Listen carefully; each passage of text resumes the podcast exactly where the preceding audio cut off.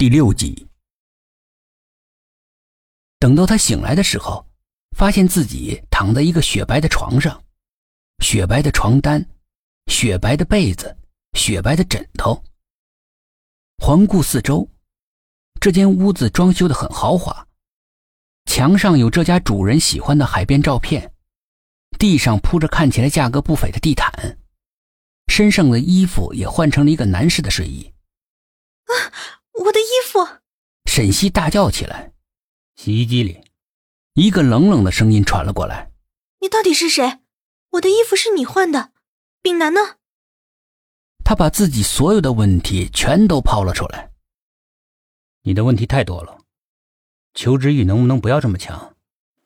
第一，我是谁不重要；第二，你的衣服不是我换的，是洗衣服的那个阿姨换的；第三，至于我为什么要救你，我有我的原因。你不用管。那个男人边点上烟，边敷衍的回答他。眼前的这个美少年，一张坏坏的笑脸，连两道浓浓的眉毛也泛起了柔柔的涟漪，好像是一直都带着笑意，弯弯的，像是夜空里皎洁的上弦月。白皙的皮肤衬托着淡淡桃红色的嘴唇，俊美突出的五官。完美的脸型，特别是左耳闪着炫目光亮的钻石耳钉，给他的阳光帅气中加入了一丝不羁。我的朋友呢？你说那个西装男吗？估计回到你们社里面汇报工作了吧？这个嘛，你真得感谢我，我把你带出来，然后用你的手机给你的编辑打了个电话，社里面就让警察来救你们了。你怎么知道我编辑的电话？你脑残吗？你手机里面的电话一目了然的，爸爸妈妈、姑姑、婶婶，你这样备注很不安全，知道吗？一旦丢了，就可以向任何人捞一笔。男人的话语跟他的长相一样，自以为是。如果你想的话，那就打个电话给你们编辑报个平安吧。你到底是什么人？可以从坏人手里抢出我的手机，还能救我？你到底是为了什么？沈西一脸茫然，仔细打量着眼前这个眉宇不凡、白衣似雪的男子。醒了就不要赖在我床上，楼下准备好了早饭。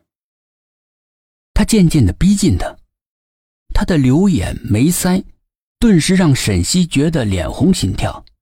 没办法，毕竟是一个像明星一样的大帅哥呀。这个房子真的是一个市中心的豪宅。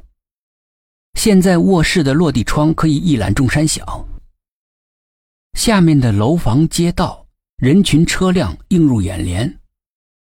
房屋是复式的，卧室和客厅是旋转楼梯相连，棕色的壁纸衬得房屋更加显得精致。今天的早点是普罗旺斯培根。一个女仆一样的女生低头介绍道：“沈西穿着一身大睡袍。”麻烦把我的衣服还给我，谢谢。他想早点离开这个陌生男人的家。你是记者，我救了你，你也不报答我。这男人的眼睛里透露出一丝隐约的压迫感。你想让我怎么帮你？沈西瞪大了眼睛，充满着疑惑。想让你用记者的身份帮我收集点情报。沈西不敢相信眼前这个男人的直截了当。收集情报。记者的身份很容易介入一些案子的，一些我不方便介入的案子。男人细细的把玩着每一个字眼。你给我情报，我给你钱，每个月一千美金，是你工资的三倍，考虑一下吧。反正你们这些女人对美金很感兴趣，不是吗？他的话里面有一丝轻蔑，一丝不屑，一丝不达目的的。善不甘休。我要不是呢？沈西斩钉截铁的说：“你不好办呢？你是暗访还是去嫖娼？告发之后怎么办？还能稳稳的当一个小记者吗？”沈西顿时就明白了，这个有心计的男人，原来留了一手。怪不得敢这样提出无理的要求。现在是栽到他手上了，那只能认了。为了自己的职业生涯。那么，请问您怎么称呼？你可以叫我 K。咱们还是赶紧把契约签了吧。原来你早有准备，真是老谋深算啊！这上面有保密协议，你自己看一下，没问题的话就签了吧。